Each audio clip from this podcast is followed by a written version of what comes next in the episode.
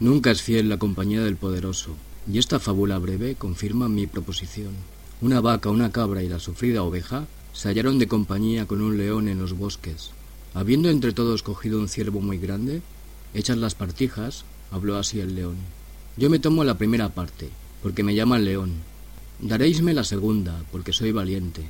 Pues la tercera se me vendrá rodada, porque soy el que más puedo. Si alguno tocare a la cuarta, lo pasará mal. Así, la violencia sola se alzó con toda la presa.